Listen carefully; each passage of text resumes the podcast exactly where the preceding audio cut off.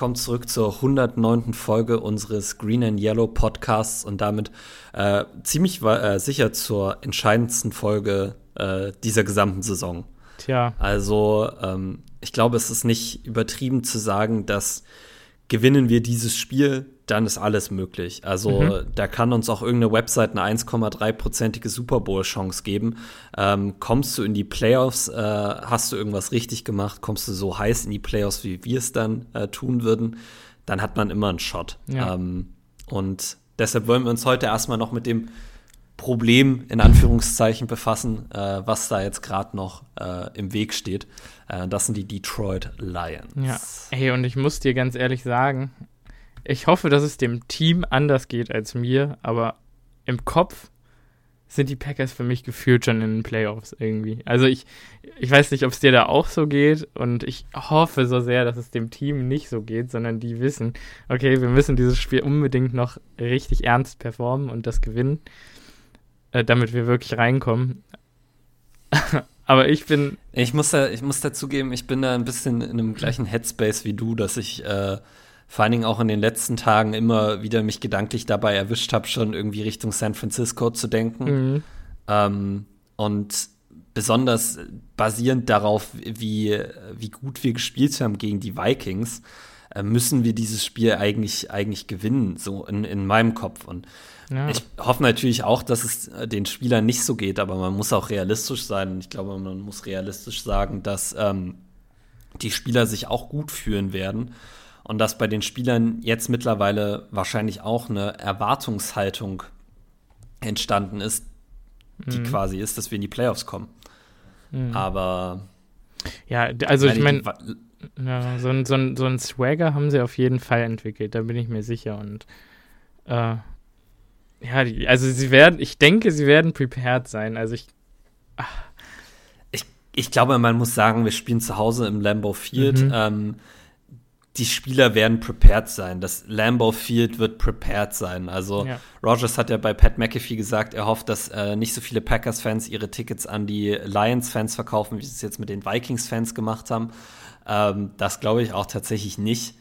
Ähm, das Lambo Field wird, wird kochen, da bin ich mir relativ sicher. Mhm. Äh, und ich glaube, dass die Spieler davon noch mal einen extra Boost mitnehmen werden, den sie auch brauchen werden, weil man muss ja wirklich über die Lions, äh, kann man wirklich eine Sache sagen, das sind Mentalitätsmonster. Mhm.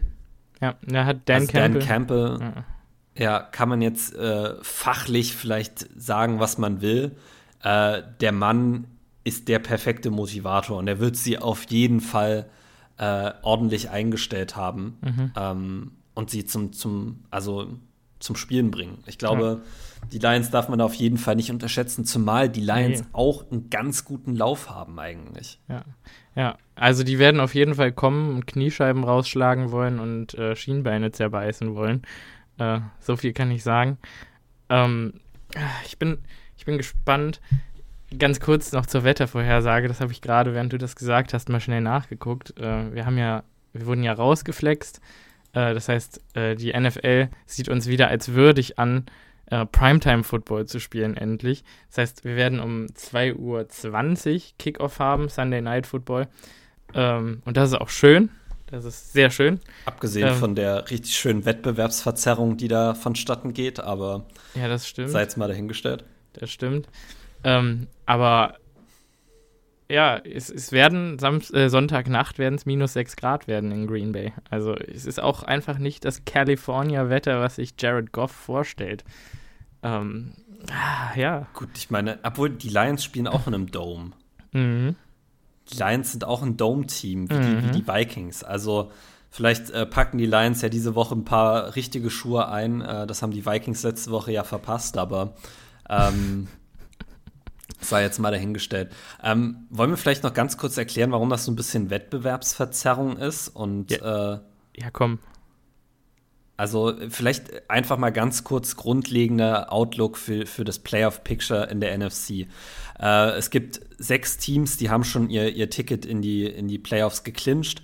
Ähm, bei sechs Teams, die es schon geschafft, dann gibt es ein Team, was quasi äh, noch reinrutschen kann. Äh, in Contention dafür sind die Seattle Seahawks, die Detroit Lions und halt gerade wir. Äh, die Ausgangssituation ist jetzt so. ähm, wir und die Lions halten einen Tiebreaker über die Seahawks. Ja. Ähm, das heißt, wenn eine, äh, ein, ein Team von den Lions oder uns den gleichen Rekord hat wie, nee, Entschuldigung, jetzt habe ich, hab ich Schwachsinn erzählt. Ähm, wir halten den Tiebreaker über die Seahawks, die Lions halten den Tiebreaker über die Seahawks, aber gerade nicht. Das heißt, wenn wir mit den Seahawks äh, den, den gleichen Rekord haben, dann sind wir in den Playoffs. Wenn die Lions und Seahawks den gleichen Rekord haben, äh, vorausgesetzt beide haben gewonnen, dann sind die Seahawks in den Playoffs drin. So. Mhm. Ähm, das heißt, gewinnen die Seahawks, äh, die spielen nämlich vor uns, die spielen nämlich, glaube ich, schon irgendwie 19 Uhr, äh, gewinnen die Seahawks gegen die Rams, sind die Lions automatisch aus der Playoff-Contention raus. Mhm. Weil für die Lions dann die beiden möglichen Szenarien sind, sie verlieren gegen uns, dann sind sie basierend auf ihrem Rekord raus, oder sie gewinnen gegen uns, aber dann verlieren sie halt den Tiebreaker gegen die Seahawks. So. Mhm. Das heißt, gewinnen die Seahawks, haben die Lions nichts mehr, wofür sie spielen können wenn sie gegen uns antreten. Gewinnen die äh, oder verlieren die Seahawks, dann haben die Lions noch alles. Da ist für die Lions noch alles möglich. So. Ja. Gewinnen wir, ist am Ende genau das Gleiche in andersrum. Gewinnen wir äh, und gewinnt Seattle, sind wir weiter. Verlieren wir, verliert Seattle, ist, sind die Lions weiter. Ja. Genau, also das ist also alles so ein bisschen abhängig für die Lions vom Seattle-Game. Allerdings glaube ich, dass die Lions, egal ob die, die Seahawks gewinnen oder nicht, dass die äh, heiß in dieses Spiel kommen werden, weil Dan Campbell sicherlich auch Bock hat, uns dann noch ein Beinchen zu stellen als Division Rival. Ähm, aber, aber es ist schon. Ich weiß nicht, und da hab, davor habe ich tatsächlich mehr Angst, als dafür, dass die Lions reinkommen und wissen, dass wenn sie gewinnen, sie weiter sind. Echt? Ich glaube, ich glaube, ein, ein Lions-Team mit nichts zu verlieren macht mir weniger Angst, als ein Lions-Team mit alles, mit allem zu verlieren. Weil, ja, okay. wenn du dir das Lions-Roster anschaust, die haben nicht viele Veterans auf ihrem Roster. Hm. Da sind nicht viele Leute dabei, bei denen man sagen kann, die haben schon irgendwie groß Playoff-Erfahrung und so. Ja. Oder Erfahrung in, in wichtigen Spielen. Ja. Und vielleicht gerade so Jamal Williams und äh, Jared Goff. So. Ja, also ich meine, gut, wenn, wenn, wenn die für nichts mehr spielen, außer gegen uns, dann sehe ich natürlich, dass sie bei jedem Fourth Down dafür gehen, dass sie vielleicht auch mal einen Punt faken und wir so richtig mies aufs, aufs Maul bekommen dabei. Oder dass das multiple Flea-Flicker und äh, ja. Misdirection, Fakes und äh, Speed Options gelaufen werden, um einfach mal ein bisschen zu gucken, was geht und was geht nicht mit den Spielern. Vielleicht sehen wir auch Aiden Hutchinson mal als Tight End oder so. das stelle ich mir schon schrecklich vor. Amon Ra also, als Wild, Wildcat QB. Äh, ja, ich meine, da. Das würde ich gegen uns sowieso probieren, ja. aber ähm, das auf jeden Fall ist es nicht ganz ideal. Besser wäre es gewesen, wenn die Matchups alle zeitgleich gewesen wären. Mhm. Aber es ist jetzt so, wie es ist. Die NFL hat das so entschieden, weil sie wieder das, das Geld gesehen hat. Mhm, mh. ähm, ja, aber ja. na gut, wollen wir uns dann mal ein bisschen angucken, wie die Lions-Saison bisher verlaufen ist. Ja, also ich meine, nach dem, ich, ich gehe einfach mal drüber jetzt, nach dem 15-9-Sieg gegen uns, der ja wirklich schrecklich war, also das schrecklichste Spiel der ganzen Saison in meinen Augen. Ja. Ähm, sind sie nach Chicago gefahren ähm, und haben da 31 zu 30 in einem richtigen Nailbiter gewonnen. Ich glaube, auch Chicago hat äh, über weite Strecken das Spiel relativ dominiert und es gab einen Comeback-Win, wenn mich nicht alles täuscht.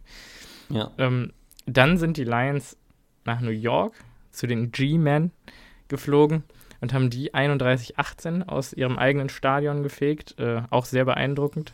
Wobei man auch War sagen auch das muss, schlechteste Spiel der Giants dieses Jahr. Ja, ja. Kann ich mich erinnern. Mhm. Genau, dann sind die Bills nach Detroit gekommen und haben die Lions 28-25 geschlagen. Das war auch relativ knapp. Äh, ja überraschend knapp. Das war schon. das Spiel, wo die Bills quasi davor schon in äh, Detroit gespielt haben wegen dem Schneesturm und dann an Thanksgiving gegen die, gegen die Lions gespielt haben. Äh, war das das Spiel, wo Josh Allen angeschlagen war? Ja, ja, da war Josh Allen auf jeden Fall angeschlagen. Mhm, mh. Und hatte diese kleine Slump-Phase, wo er in Interviews gesagt hat, äh, dass er ja scheiße spielt. das war, glaube ich, sogar nach dem Nach dem Detroit-Spiel. Ja, das kann sein. Wobei, das müsste eigentlich nach einer Bills-Niederlage gewesen sein, dass er das das erste Mal gesagt hat. Aber ich glaube, das war ein längerer mhm. Stretch, wo er einfach nicht gut gespielt hat. Ähm, könnte man jetzt ja damit erklären, dass das so ein knappes Spiel war, aber ich meine, ich will den Lions auch nicht zu viel wegnehmen von ihrer Saison. Danach sind sie jedenfalls, hatten sie die Jacksonville Jaguars zu Besuch, die ja auch ähm, eine ziemlich starke zweite Saisonhälfte gespielt haben. Zumindest Trevor Lawrence und Travis ja. Etienne haben richtig dominiert zeitweise. Ähm, und die haben sie 40 zu 14 aus dem eigenen Stadion gefegt. Äh, will ich gerade mal gucken. Ich, das müsste so ein, so ein Multiple-Touchdown-Game von Amon Ra gewesen sein. Ja, 11 Receptions für 114 Yards hatte der da. Puh. ähm, Angst. Wahnsinn. Ja, äh, da hat auch das äh, ja, Backfield bestehend aus Swift und, und Jamal ganz gut funktioniert. Die hatten auch beide jeweils einen Touchdown. Ähm, dann sind die Vikings zu den Lions nach Hause gekommen und die Lions haben auch die Vikings 34 zu 23 geschlagen. Das heißt, äh, hier haben wir drei aus vier Spielen gewonnen. Gut, die Vikings, du wischst mit der Hand. Hm, kann passieren. Nein, es war jetzt natürlich abfällig. Die Vikings sind schon ein ganz gutes Team, aber äh, ich finde es ein bisschen bezeichnend, dass die Vikings gegen relativ gute Teams äh, relativ doll verlieren. Mhm. Dann sind die Lions wieder nach New York geflogen, zu den Jets diesmal, und haben da 2017 gewonnen. Ähm, das ist ein bisschen übertrieben knapp dafür, dass Zach Wilson der Starter war in dem Spiel. Also da, äh, Zach Wilson hat da, glaube ich, gefühlt zum ersten Mal in seiner Karriere über 300 Yards geworfen und hatte eine, eine ähm, über 1 stehende Touchdown-to-Interception-Ratio mit 2 zu 1. Ähm, das ist glaube, wahrscheinlich das erste Mal in seiner Karriere. Ja, ja, genau. Und ich, glaub, ich glaube, dass äh, das ist so ein bisschen der Geist dieser Defense der Lions, äh, der da wieder gespiegelt wird. Dann sind sie nach Carolina zu den Panthers, die ja noch so ein bisschen Playoff-Leben in sich hatten zu dem Zeitpunkt ähm, und wurden da 37-23 abgeledert. also so viel zu dem Momentum der Lions. Das war am 24.12., das heißt Heiligabend ist das passiert. Dieser, dieser Albtraum für die Lions, da hatte Sam Darnold äh, ein fast perfektes Spiel, 15 aus 22 für 250 Yards und einen Touchdown. Und Dante Foreman hatte 21 Carries für 165 Yards und einen Touchdown. Und Schuba Hubbard hatte 12 Carries für 125 Yards bei einem 10,4er Average per Carry. Also ähm, ich würde mal sagen, das gibt uns jetzt schon einen ersten Hinweis auf einen Gameplan. Ja.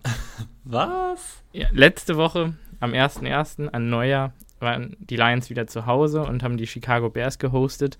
Das ging 41 zu 10 aus für die Lions. Da hat äh, Jared Goff ein sehr beeindruckendes Spiel abgerissen äh, und Jamal Williams ebenfalls. Und äh, Jameson Williams hat sein Debüt gegeben und ich meine, ah nee, es war kein Touchdown, aber es war, glaube nee, ich, ein End Debüt hat er schon, seine, sein Debüt hat er schon eine Woche davor, glaube ich, gegeben. Stimmt. Nee, da hat er einen Debüt Touchdown. Hat er gegen die Vikings gegeben. Gegen die Vikings hatte er einen Touchdown. Ja. Ja. Ja, Gegen jedenfalls, die Vikings hat er einen 41 Yard Touchdown gefangen. Ja. Jedenfalls hatte er hier einen 40 Yard Rush äh, und Jamal Williams hatte 22 Carries für 144 Yards und einen Touchdown. Swift hatte 11 Carries für 78 Yards und einen Touchdown und Jared Goff 21 aus 29 für 255 Yards und da muss man einfach sagen, also die Bears haben da scheinbar gar keine Gegenwehr geleistet. Justin Fields hatte in dem Spiel 7 aus 21 für 75 Yards, einen Touchdown und eine Interception äh, und 10 Carries für 133, äh, 132 Yards, also ich weiß gar nicht, was da los war, warum da so wenig Touchdowns oder generell Punkte erzielt wurden. Wallace Jones hatte da auch einen langen Return für 63 Yards. Also die Bears sind halt noch sketchy. die Bears. genau. Mhm. Muss man ja. einfach doch mal sagen. Und so sind die Lions bei uns angekommen.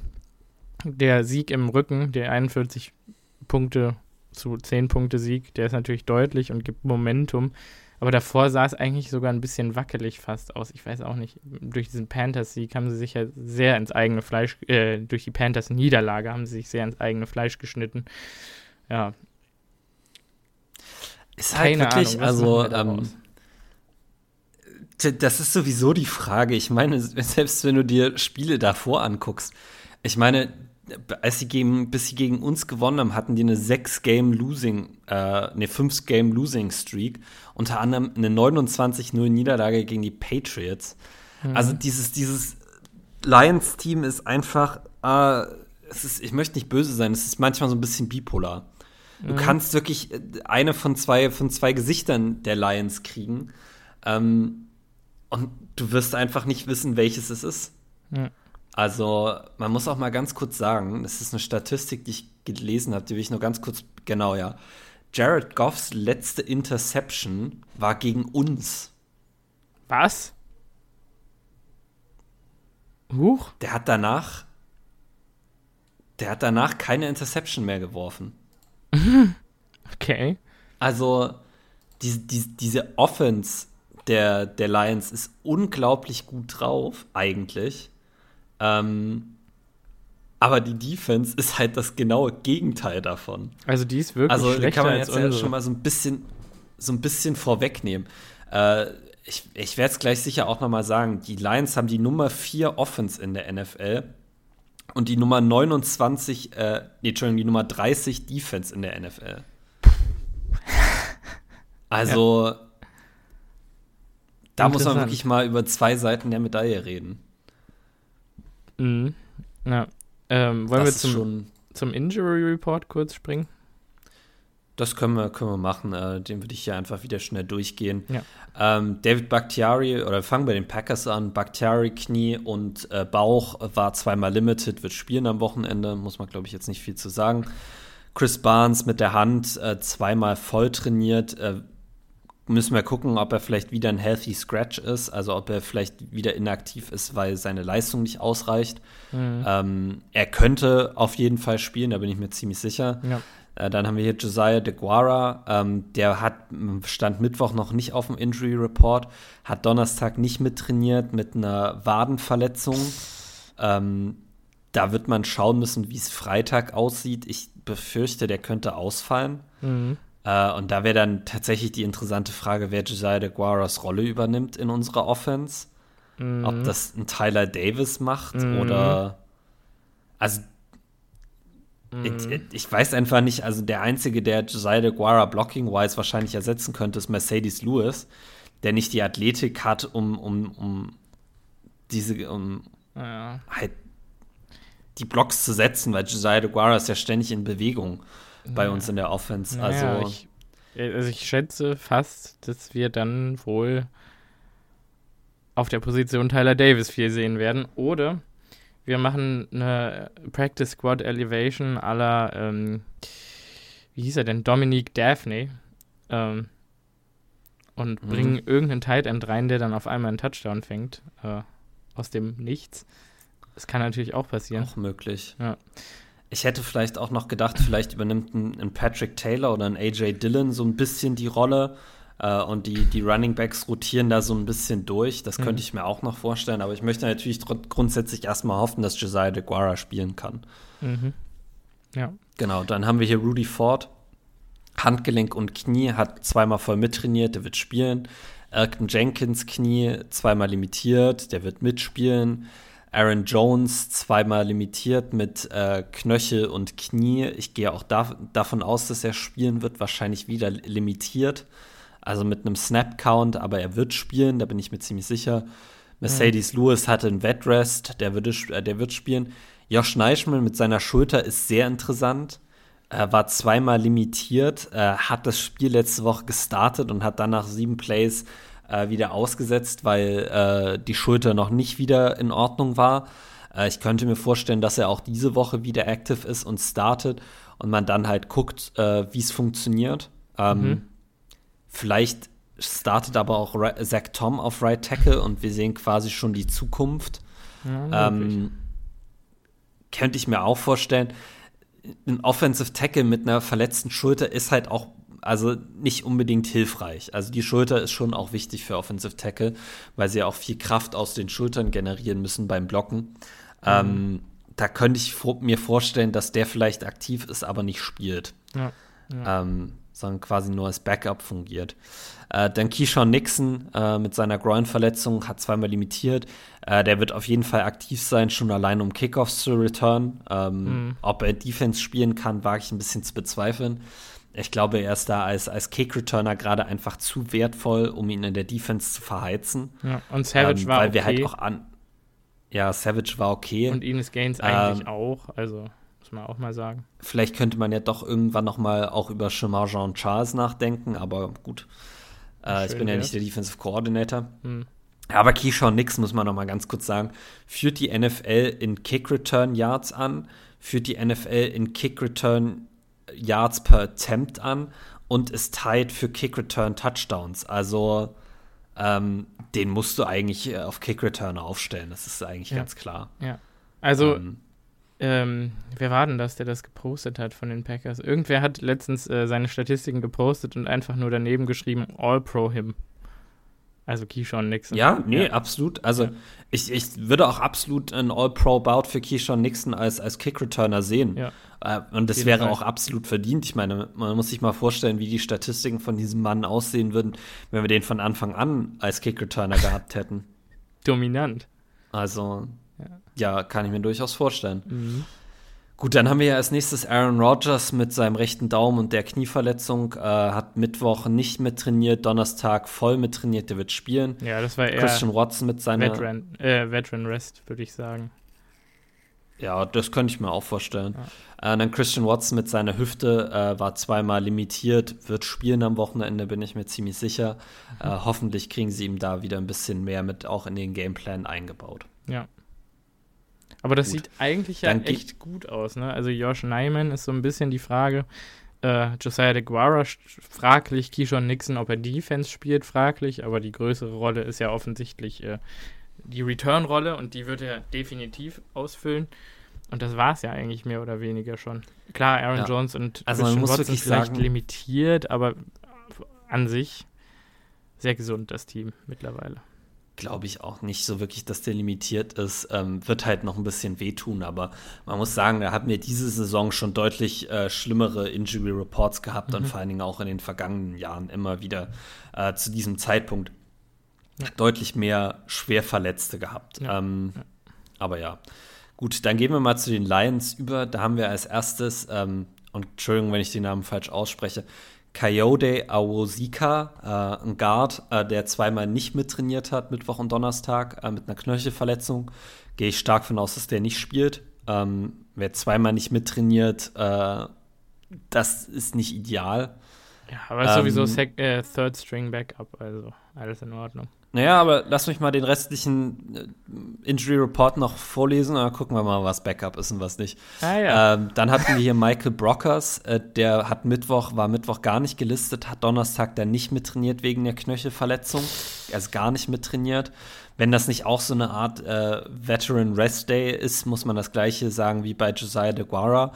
Ja. Äh, da ist der Freitagsstatus wirklich äh, also immanent wichtig ja. weil der eine gute Indikation gibt davon, wie sich die Verletzung entwickelt. Aber könnte ich mir vorstellen, dass der nicht spielt.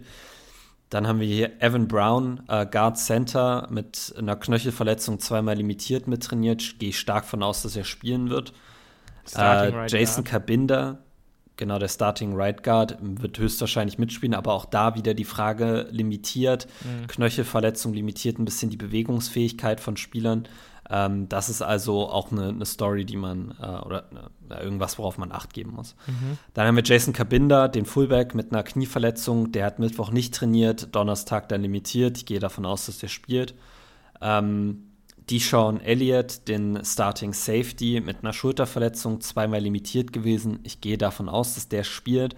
Aber auch da, Schulterverletzung, muss man gucken, wie effektiv er ist. Ja. Gerade gegen den Lauf sind Schulterverletzungen wirklich nicht ideal, wenn man mit den Schultern auch so ein bisschen tackelt. Und jetzt noch bei, ähm, bei minus 7 Grad gegen AJ Dillon. Äh, das ist nichts, was du mit einer verletzten Schulter haben willst. Hm, lieber nicht, eigentlich. Ja. Dann haben wir Justin Jackson mit einer Hüftverletzung. Hat zweimal voll mittrainiert. Ähm, Gehe ich stark von aus, dass der auch gegen uns spielen wird. Und dann haben wir aber den größten, die größte äh, Verletzung hier auf diesem ganzen Injury Report. Und das ist Frank Ragnow, der Starting Center mit einer Fußverletzung, hat zweimal nicht mittrainiert. Uh. Und dann also ist das Evan ist so Brown. ein Fall von, Hm. Ja. so, dann rückt Evan Brown auf Center und wer rückt dann auf, auf Guard für Evan Brown? Äh, Logan Stenberg. Genau, und da dahinter wird dann die Depth von Coyote äh, Aosika dann schon wieder Ja. wichtig irgendwo Ja, für, die, für die Lions. Und Ein Dan Skipper und ein Ross Pierschbacher dahinter. Äh, puh. Naja. Aber ich, wenn ich, wenn ich raten müsste, würde ich sagen, trainiert Frank Ragnow mit äh, Freitag, zumindest limitiert mit, spielt er. Ähm, heißt nicht, dass er effektiv ist. Ich kann es nur nochmal sagen. Zweimal die Woche nicht mittrainiert, du bist nicht Aaron Rodgers. Das ist schon schwierig. Ja. Ähm, könnte ich mir vorstellen, dass es eh äh, ähnlich wie bei Garrett Bradbury letzte Woche für die Lions ein Riesenverlust wäre, wenn der nicht spielen kann. Gerade basierend darauf, wie dominant unsere Interior Defensive Line letzte Woche war. Und darf ich gerade mal sagen, also Frank Ragnow hat einen 78er PFF-Grade über die gesamte Saison, also ziemlich gut. Drittbester Offensivspieler der Lions. Ähm, der schlechteste Offensivspieler der Lions, an Nummer 43 gerankt, ist Logan Stenberg, der Backup, der in die Offensive Line reinrücken würde. Auf 228 Snaps, also auch mit, einem, mit einer vernünftigen Sample Size, hat er einen 39,6er Grade mit einem 15er Pass-Block-Grade. Also, oh.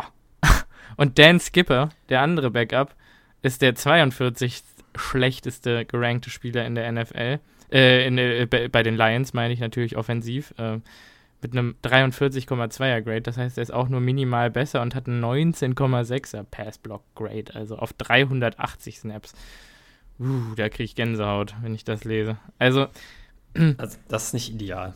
wenn da einer oder vielleicht sogar beide Interior Linemen äh, ausfallen in, in äh, Evan Brown und äh, äh, Frank Ragnow, dann haben die wirklich so ein bisschen den Arsch offen. Ich weiß nicht genau, wie Ross Pierschbacher performt hat diese Saison.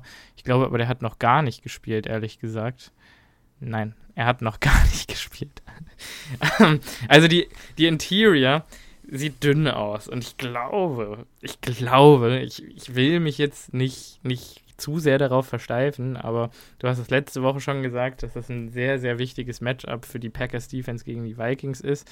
Jetzt haben wir hier eine stark ausgedünnte oder angeschlagene Interior äh, Offensive Line bei den sonst sehr starken oder bei der sonst sehr starken äh, Lions Offensive Line. Und unser Interior Pass Rush kommt wirklich von zwei, drei richtig dominanten Wochen. Ne? Das ist nicht das Matchup, was die Lions haben wollen und auch nicht das Matchup, was die Lions gewinnen werden. Also da Ja. haben wir di- direkt die erste Problematik. Ähm, klar, haben Auf die, jeden Fall. haben die zwei Top-Tackles in äh, Taylor Decker und, und Penny Sewell auf den beiden Seiten, die da so ein bisschen unsere Edges wahrscheinlich dominieren werden, ehrlich gesagt sogar. Aber wenn von Interior die Pocket collapse, dann will ich mal sehen, ob äh, Jared Goff auch on the run immer noch ähm, so effektiv ist und so wenig Interceptions wirft. Ja. Das kann man sich schlecht Und es vorstellen. ist für das Laufspiel natürlich ist die Interior auch sehr wichtig. Mhm. Also Mhm. das darf man auch nicht unterschätzen. Die Andre Swift und ähm, Jamal Williams sind jetzt auch beide nicht die absoluten Speedster, die in Aaron Jones Manier äh, total schnell auf die Edge rauskommen äh, und damit die Offensive Line entlasten. Die sind irgendwo auf ihr Power Run Game angewiesen, was gerade allerdings eine dominante Interior Offensive Line auch braucht. Mhm. So. Ähm, und wie gesagt, also man kann es nur immer wieder sagen, die Packers haben Kenny Clark damals aus einem guten Grund einen relativ hoch äh, dotierten Vertrag gegeben, äh, weil so ein dominanter Defensive Tackle einfach wirklich viel kaputt machen kann ähm, für, für eine Offense. Wahr. Und ich wahr. finde, jetzt können wir tatsächlich gleich mal so einen kleinen äh, Querverweis herstellen. Wenn man sich die Defensive, äh, die Defense der Lions anschaut, die ja, wie wir vorhin schon gesagt haben, eine der schlechtesten in der NFL ist, äh, dann können wir auch sehen, dass die zwar zwei relativ gute Edge-Rusher haben, dass da einfach aber absolut diese, dieser Guy in der Interior fehlt. Also, wenn deine Starter, und jetzt würde ich euch nichts, äh, nichts Falsches erzählen, weshalb äh, ich jetzt hier mal ganz kurz nachgucke, die Starter in, äh, in der Interior sind Isaiah Bugs und Aleem McNeil. Mhm. Äh, Aleem McNeil spielt eine bessere Saison als Isaiah Bugs, aber 50er,3 Grade von Isaiah Bugs und na gut, 69,5 ist wirklich relativ gut von Alim McNeil. Ich wollte gerade ähm, sagen. Das ist nicht die dominante Interior, Interior Defensive Line, die wir in den letzten Wochen hatten. Mhm. Und ein Grund, warum, da kommt jetzt der Querverweis, den ich schon vor fünf Minuten anbringen wollte, äh, der Grund, warum diese Defense der Lions so schlecht ist, ist, weil sie überhaupt keinen Druck-Interior erzeugen können. Ja. Ähm, also der wird auch hier wieder extrem wichtig. Da bin ich mir, da bin ich mir sehr, sehr sicher. Durchaus. Ich meine, der Druck wird natürlich von außen kommen. Also, so viel muss man ihnen ja zugestehen. Ja. Äh, James ja. Houston, der Vierte, äh, die neue Entdeckung schlechthin. Ich weiß nicht, ob du es gerade gesagt hast. Es war gerade kurz Internetproblem hier. Ähm, und auf der anderen Seite. Nee, hab ich noch nicht. Ich habe noch nicht über die Edges mh, geredet. Auf der anderen Seite Aiden Hutchinson. Das sind halt die beiden bestgeratedsten Spieler wiederum der Lions. Äh, und glaube ich auch der Lichtblick dieser ansonsten ja wirklich beschissenen Defense. Ähm, James Houston, der vierte, ist ein Sechstrunden-Pick aus diesem Draft ähm, aus Jackson State von den Tigers. Äh, nie gehört. Außer es ist das College das von nach. Dion Sanders. Das kann natürlich sein. Der ist das erste Mal in Woche 12 aktiv gewesen. Ja, das ist das ehemalige ja. College von. Äh ja. ja. Also guck mal, er ist er ist das erste Mal in Woche 12 aktiv gewesen. Das heißt, er geht jetzt in sein sechstes Saisonspiel rein.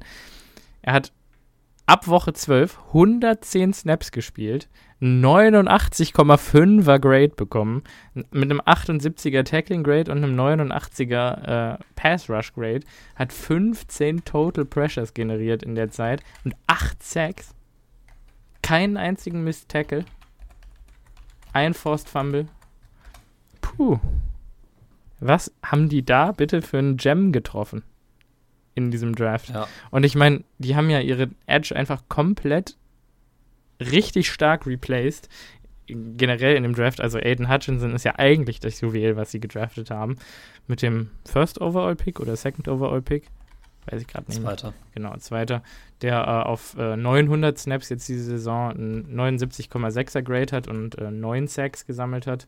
Ähm, aber ganz kurz nochmal, dieser James Houston, der vierte, also auf den müssen wir echt achten. Der ist 6 Fuß 1 groß, wiegt 225 Pfund, sieht aus wie ein Running Back äh, und hat gegen die Chicago Bears drei Sacks gehabt letzte Woche. Ja, der ist richtig, Hoppla. der ist eine richtige Entdeckung. Also, ja. Das ist wirklich krass. Ich habe jetzt gerade mal ein bisschen recherchiert.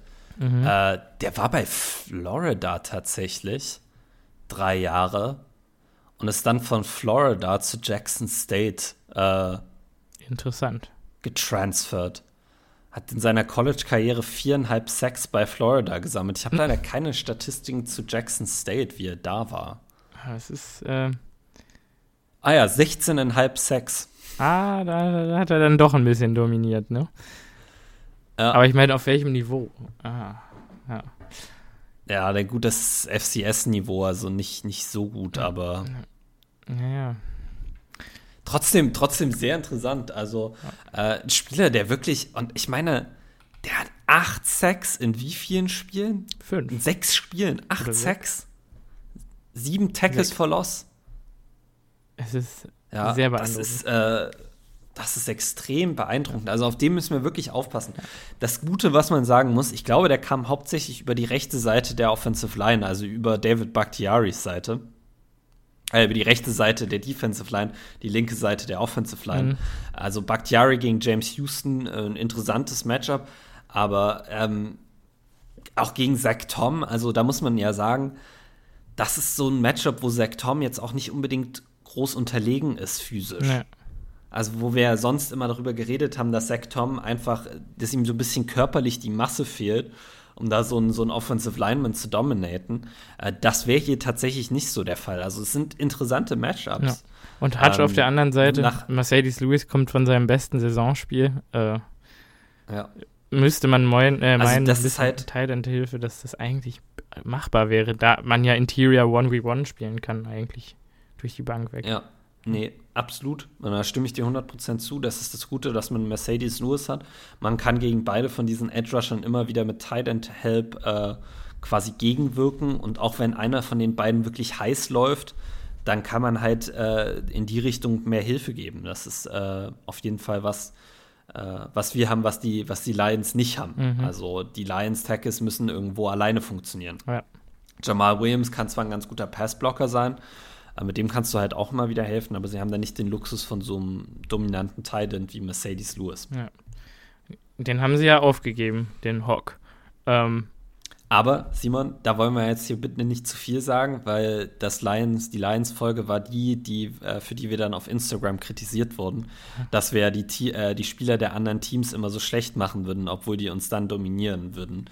Weil irgendwie zwei, also Shane Zilstra und äh, James Mitchell war das, glaube ich, Touchdowns gegen uns gefangen haben im Spiel danach. Also ähm, ich glaube, es war Brock ja, Wright. Oder Brock Wright eigentlich auch. Ah ja, genau, Brock Wright. Ja und Shane Zilstra. Vollkommen egal. Also, ja, sehe ich, seh ich, seh ich auch so. Ähm, aber okay, dann haben wir ja schon mal äh, quasi Key Matchup, die, die, die Edge Rusher der Lions gegen unsere Offensive Line quasi. Mhm. Ähm, weil, wenn du Aaron Rodgers schlagen willst, musst du Druck aufbauen. Ja wenn kein Druck zu Aaron Rodgers durchkommt, dann äh, verlierst du das Spiel 100 Prozent. Da gebe also kann ich dir kann ich dir garantieren. Äh, ich glaube, die Lions sind ein Team in, äh, oder sind eins der Teams der NFL, die am meisten blitzen, ähm, weil sie gerade keine Interior Pressure haben. Ähm, das sind natürlich immer wieder Guys aus Coverage, aus der also Spieler weg, die covern können. Äh, Aaron Rodgers allgemein gegen Blitz ist ziemlich gut.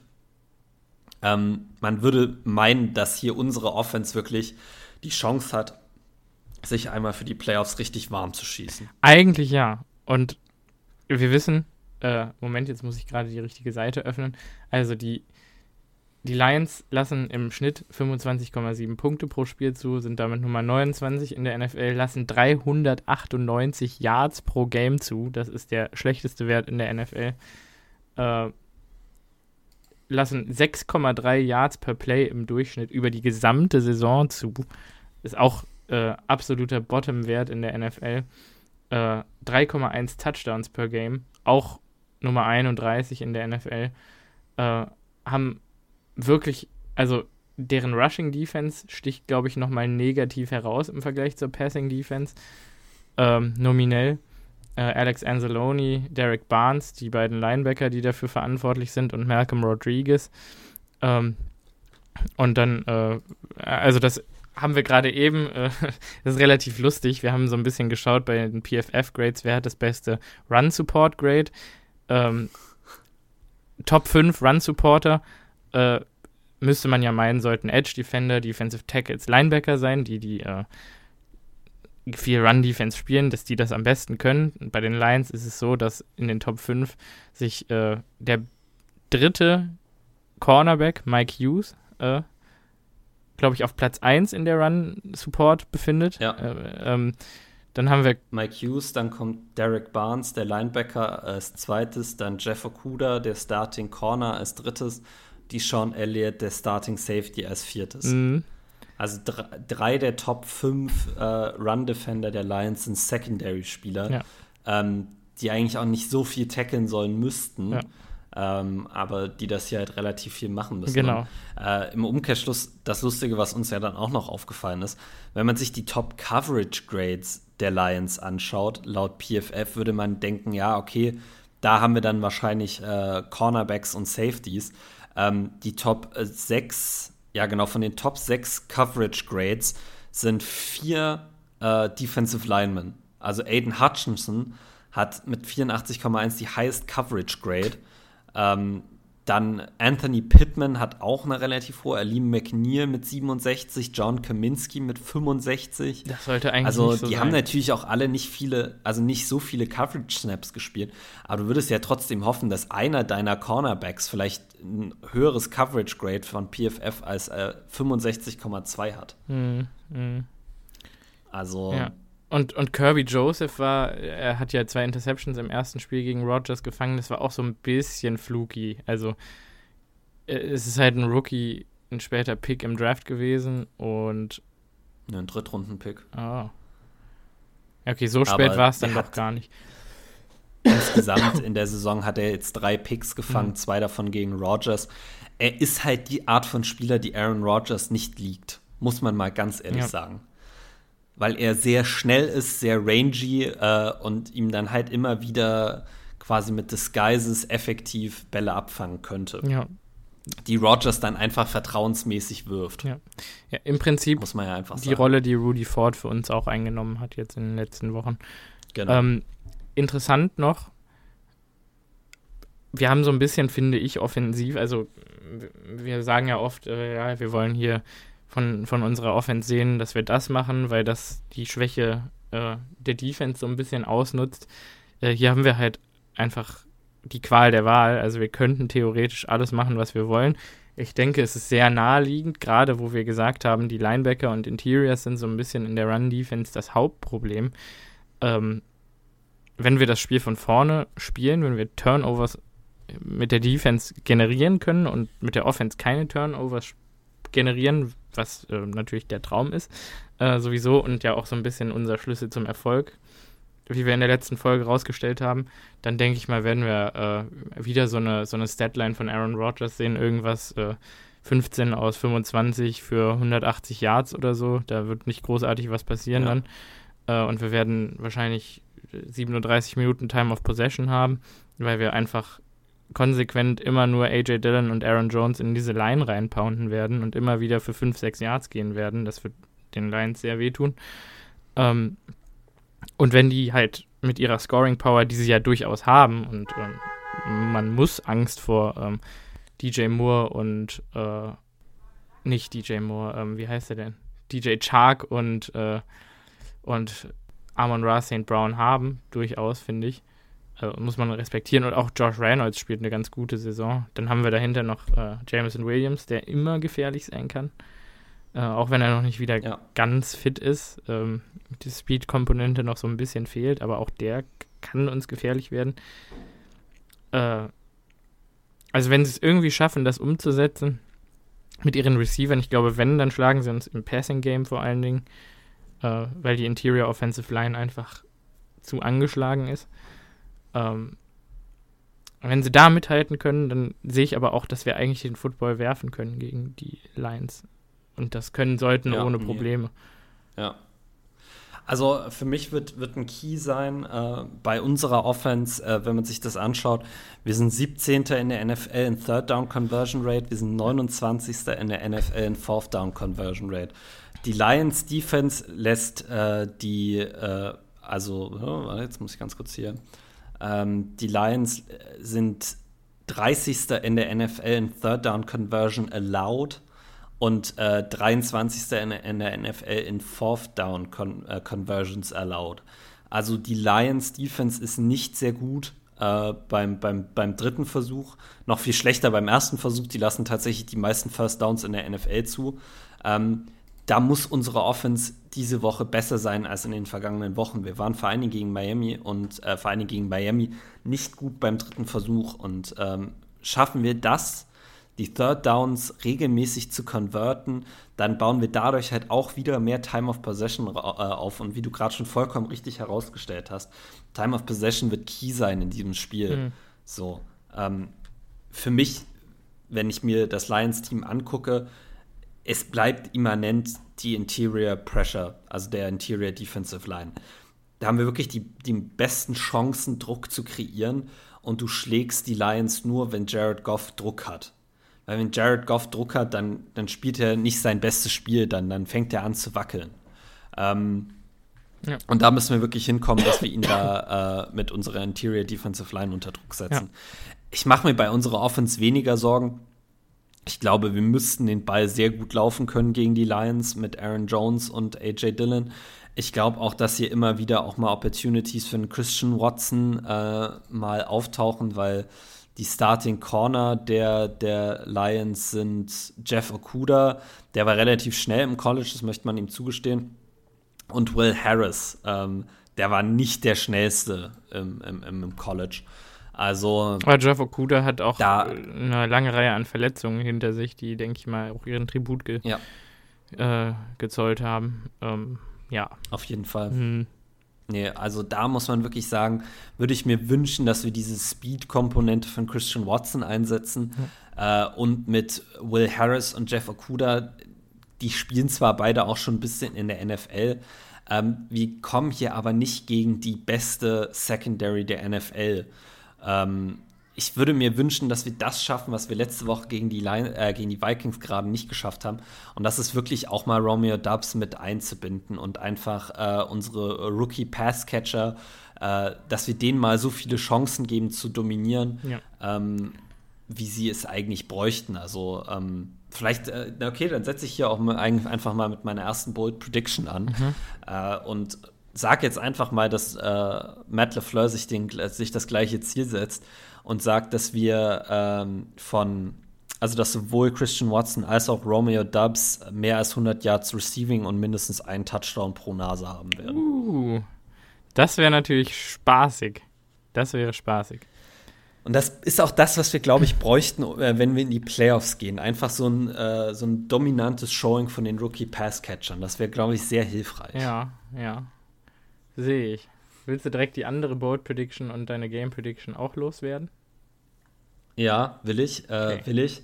Ähm, Matt, äh, nicht Matt Stafford, äh, Jared Goff hat äh, zum Glück seine letzte Interception hat seine letzte Interception im letzten Spiel gegen uns geworfen. Ähm, ich glaube, der hat da viel Interception-Potenzial angesammelt, was irgendwie mal raus muss.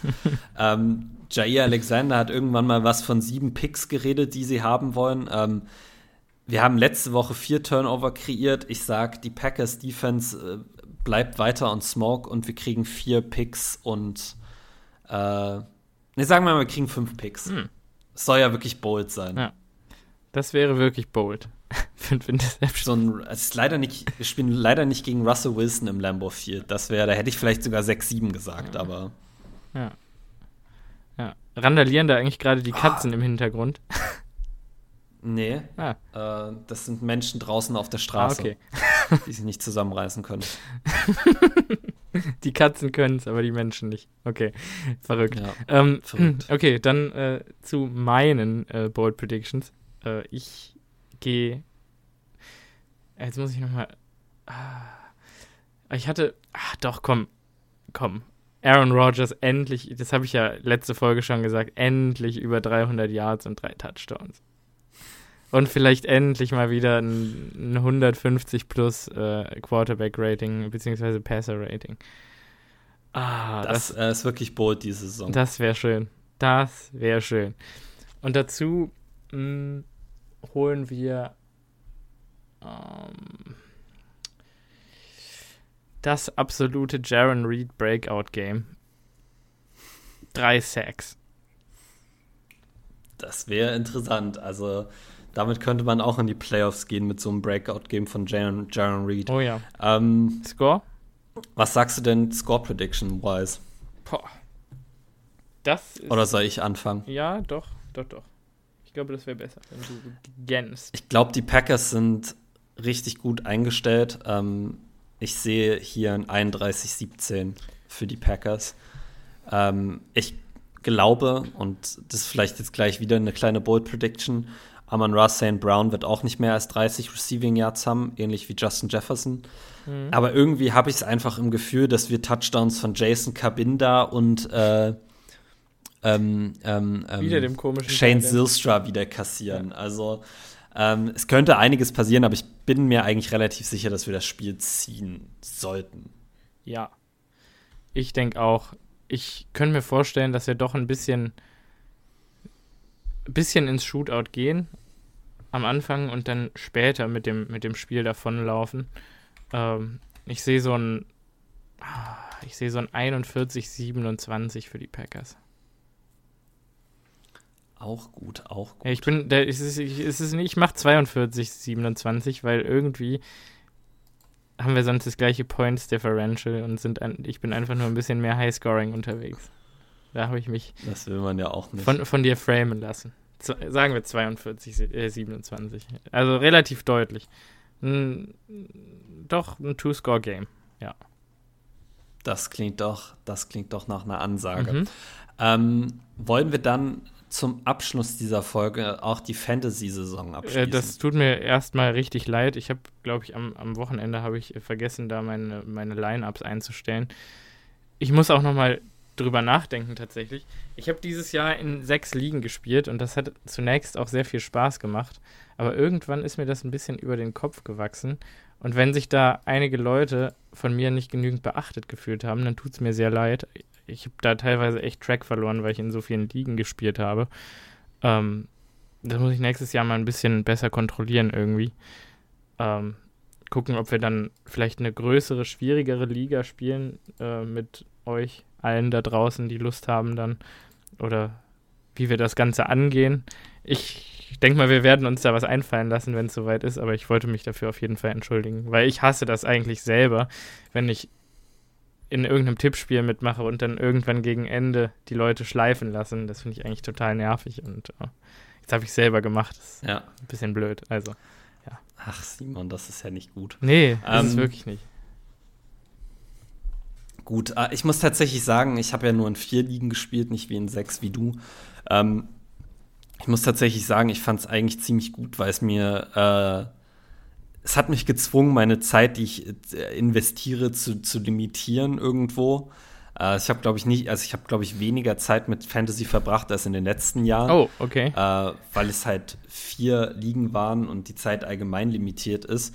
Ähm, und ich muss aber sagen, es ist, also ich fand, es ging irgendwo noch. Also, wenn man halt nicht so viel Zeit in die Ligen investiert. Wenn man natürlich den Anspruch hat, da wirklich tief reinzusteigen, und oh, jetzt habe ich gerade mein Mikrofon geschlagen, ähm, und auch quasi beim Waiver Wire und überall aktiv zu sein, dann, dann wird das sicher schwierig, mhm. das glaube ich auch.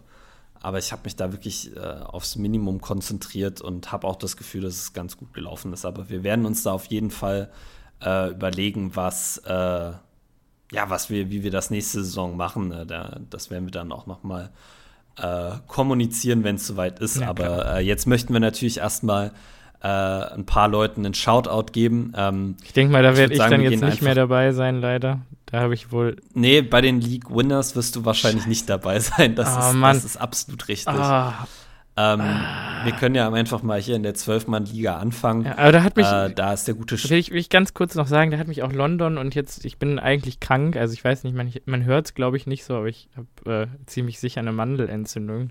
Gleich auch zum Arzt gehen. Und das hat mich so ein bisschen rausgebracht, auch einfach. Es ist so ärgerlich. Ah, scheiße. Es ist am Ende, was es ist. Ja. Äh, ich glaube, mehr kann man dazu tatsächlich nicht sagen. Nehmt es mir nicht übel, bitte. Aber in der, ja. Zwölf-Mann-Liga äh, ging äh, ein ganz großes herzliches Glückwunsch an den Stefan.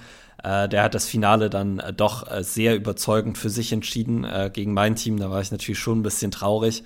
Oh. Ähm, aber das Ganze, obwohl Josh Allen für ihn nur 2,7 Punkte gemacht hat, weil das die Stats vom Bills Game ja dann auch so übernommen wurden, wie sie zu dem Zeitpunkt waren. Ähm, und damit muss man wirklich sagen, wenn dein Quarterback nur 2,7 Punkte macht und du trotzdem immer noch 141 Punkte insgesamt erzielst, hast du es auf jeden Fall verdient äh, mit starken Performances von Travis Etienne, äh, Austin Eckler, Mike Williams, äh, AJ Brown hat hier auch gut abgeliefert. Also ähm, an der Stelle die Jacksonville Defense hat gut was gemacht. Äh, also an der Stelle herzlichen Glückwunsch an Stefan. Äh, das war unsere größte Liga, die wir hatten, die Zwölfmann-Liga. Äh, mhm. Manch einer würde behaupten, je größer, desto schwerer. Also da kannst du wirklich auf jeden Fall sehr, sehr stolz auf dich sein. Das war eine super Leistung. Äh, und es freut mich, dass es dann am Ende doch noch so ein würdiges Finale geworden ist, äh, wo es ein bisschen knapper war. Mhm. Ähm, in der Zehn-Mann-Liga äh, hat die gute Tanja äh, wirklich ein Finale für die, für die Ewigkeiten abgeliefert, hat 205 Punkte im Finale abgeliefert. Oh mein Gott. Wenn der Durchschnitt eigentlich so 130 Punkte sind. Äh, Patrick Mahomes mit 26 Punkten, Cordero, Cordero Patterson mit 20 Punkten, AJ Brown mit 20, Devante Adams mit 34 Punkten, Dalton Schulz hat 24 gemacht. Amari Cooper 25, Jacoby Myers 16 und die Packers Defense hat auch nochmal 24 Punkte hingelegt. Also das ist ja. Äh, also das für Tanja auch wirklich alles äh, im richtigen Zeitpunkt zusammengekommen. Hey, und, und Ähm, ganz kurz mal, die hatte noch Tom Brady mit dieser Mörder-Performance von 37 Punkten auf der Bank sitzen und hat einen Ja. Devin Singletary mit 0,8 Punkten oder was das hier war, äh, durchgeschleppt durch diesen Sieg und hat trotzdem über 200 Punkte gescored. Also das ist Ja. ja wirklich, musste, Boah. weil die Titans sich nämlich auch dachten, sie arbeiten gegen sie, indem sie Derrick Henry schon. Also Tanja hat auch noch Derrick Henry auf der Bank in der Liga, äh, weil der out war für das Spiel. Mhm. Ähm, also extrem beeindruckend und es freut mich auch wirklich für Tanja, weil äh, Tanja war über den Verlauf der Saison immer schon relativ gut und Mhm. äh, war sich aber immer nicht so sicher, wie sich das hält. Und ich finde es einfach schön, wenn jemand äh, dann auch wirklich am Ende der Saison dasteht, äh, wo sie hingehört, äh, und zwar äh, oben auf in dieser Liga. Mhm. Ähm, insofern äh, herzlichen Glückwunsch. Es war mir eine absolute Freude. In der Liga bin ich dann leider nur Vierte geworden, weil ich das Spiel um Platz 3 gegen Patrick auch mal verloren habe. Aber es ist, was es ist. Ähm, und in unserer Achtmann-Liga äh, ein großes Shoutout an Slipey, äh, der da das Finale für sich entschieden hat. Äh, besonders hinter einer starken Performance von Christian McCaffrey. James Conner hat 14 Punkte mit hingelegt. Äh, Kenneth Walker hat 15 Punkte hingelegt. Ähm, auch da muss man sagen, ein absolut verdienter Sieger äh, in, dieser, äh, in dieser Liga. Ähm, fand ich übrigens sehr lustig, dass in dieser Achtmann-Liga im Finale mein Team stand. Ich bin 5 und 9 in der Regular Season gegangen, also überhaupt nicht gut. Äh, Slipey ist 6 und 8 gegangen in der Regular Season, also auch nicht wirklich äh, bombastisch. Äh, und am Ende des Tages äh, waren es dann doch diese, diese Seven Seeds in Anführungszeichen, äh, die da das Matchup für sich äh, oder die dann die Liga für sich quasi eingenommen Aber haben. da muss ich sagen, die Liga Ähm, habe ich auch gefummelt, weil da hatte ich eigentlich das beste Team und das ist die, wo es mir, also wo ich das verkackt habe. Ist ja, gut, bist trotzdem noch Dritter geworden. immerhin, Also. immerhin. Ah ja, du hast Lamar Jackson aufgestellt. Ja, Ja, ja. der war Und natürlich Tony Pollard habe ich auch drin ja. gelassen. Ja, es ist, ich, wie gesagt, ich habe da nicht reingeguckt. Das, ich habe es irgendwie verpeilt einfach. Ah, na gut. Ja. Es ist, was es ist. Ja. Ähm, auch hier muss man wieder sagen, hat es mir ganz großen Spaß gemacht. Ähm, allgemein an alle Leute, die mit in diesen Fantasy-Ligen waren, ein herzliches, herzliches Dankeschön, weil es eine wirklich angenehme Zeit war. Es da überhaupt keinen kein Stress oder sowas gab. Ähm, es hat einfach wirklich Spaß gemacht und ich freue mich schon, das nächstes Jahr wieder machen zu können. Ja, vielleicht, vielleicht äh, machen wir ja nächstes Jahr wieder zwei Ligen und machen eine so eine richtig fiese 20-Mann-Liga, wo wirklich die Waiver Wire äh, wie so eine Höhle der Löwen ist oder wie so ein, so ein, so ein Haifischschwarm oder Piranha-Schwarm, wo alle äh, verzweifelt nach Ja. Punkten greifen. Äh, ich habe irgendwann mal in einer 20-Mann-Liga mitgespielt und äh, das war wirklich auf der einen Seite war es der absolute Horror, aber es hat halt auch Spaß gemacht und äh, man muss halt extrem konzentriert taktisch spielen dann. Äh, ich weiß nicht, wenn ihr da Lust drauf hättet, könnt ihr uns ja mal äh, schreiben, dass man vielleicht guckt, ob man eine kleine und eine große Liga macht und äh, alle, die sich ins Haifischbecken trauen, äh, sind herzlich eingeladen. Genau. Ja, Genau. Aber man muss halt auch realistisch sein. Also jetzt vor August wird wahrscheinlich da jetzt Nee, auch nicht, nicht so viel passieren in Fantasy, weil es einfach keinen Sinn macht, Ligen so früh aufzumachen und so früh zu draften, äh, wenn wir quasi äh, mitten in der Offseason sind. Also ich glaube, frühestens Ende August ergibt das Sinn, äh, sich da dann auch mal mit zu befassen. Ähm, und das werden wir dann auch machen, äh, wenn es dann soweit ist. Ja. Und ich glaube, die Folge können wir jetzt mit äh, tollen Neuigkeiten noch beenden. Ähm, Gerade eben vor einer Viertelstunde äh, gab es die News, äh, Damar Hamlin is breathing fully on his own and has begun talking with teammates and family. The breathing, breathing tube was removed this morning. Das heißt also, er kann wieder 100% selber atmen und äh, ist, denke ich mal, dann auf dem allerbesten Wege der Besserung. Ähm, toll ja. zu hören. Schön. Also das ist wirklich, das ist wirklich äh, schön, das zu Befreiend. hören. Das sind gute News. Ja. Ähm, da können wir auf jeden Fall äh, die Folge mit beenden. Mhm. Gut. Dann machen wir das. Bis dann. dann. Es war mir eine Freude. Bis dann.